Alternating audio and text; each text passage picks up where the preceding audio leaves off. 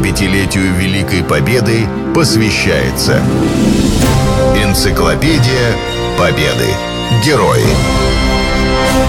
Программа создана при финансовой поддержке Федерального агентства по печати и массовым коммуникациям. Степаненко Иван. Летчик.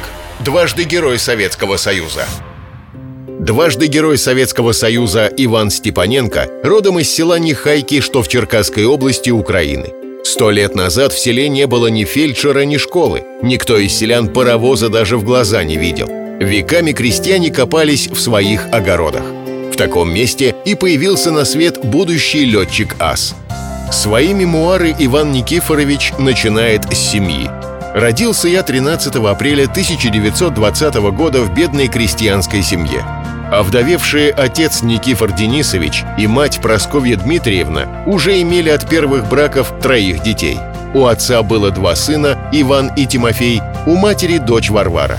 Прокормить такую семью было нелегко.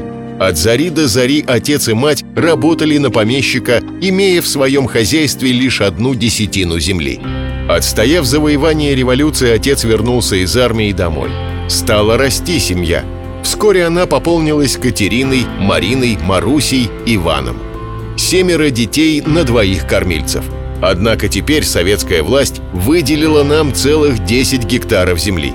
Детство вспоминается мне постоянным стремлением к куску хлеба. Голодным, босоногим было оно, но и счастливым. После окончания семилетки Иван работал слесарем на заводе в Днепродзержинске.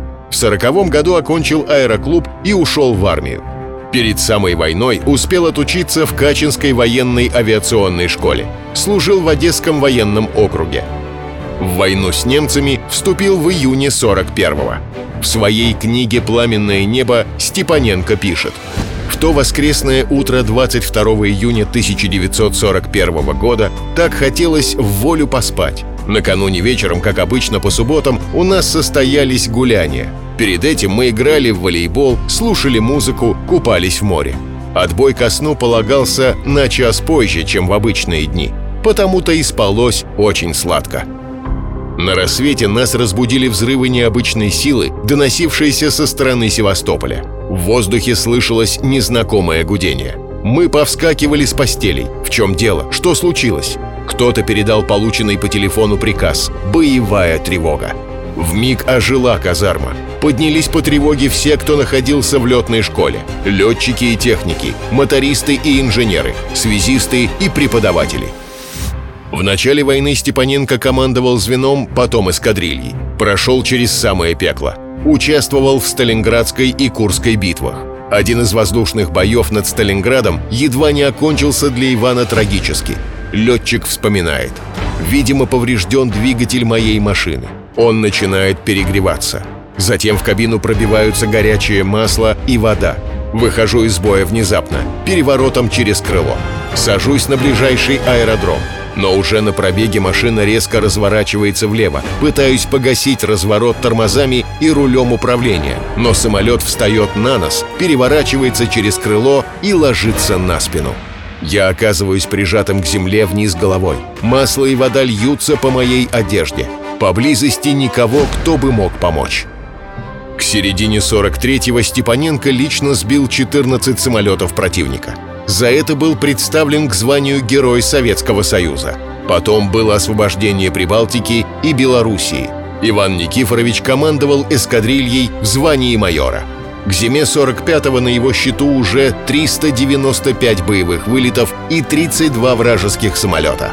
Майор Степаненко второй раз был награжден золотой звездой героя. За время войны он был шесть раз подбит и дважды ранен. Самолет Степаненко был легко узнаваем. На его борту красовалась карикатура на Геббельса. Из армии Иван Никифорович уволился в звании генерал-лейтенанта. Он всю жизнь посвятил военной авиации. 75-летию Великой Победы посвящается Энциклопедия Победы. Герои. Программа создана при финансовой поддержке Федерального агентства по печати и массовым коммуникациям.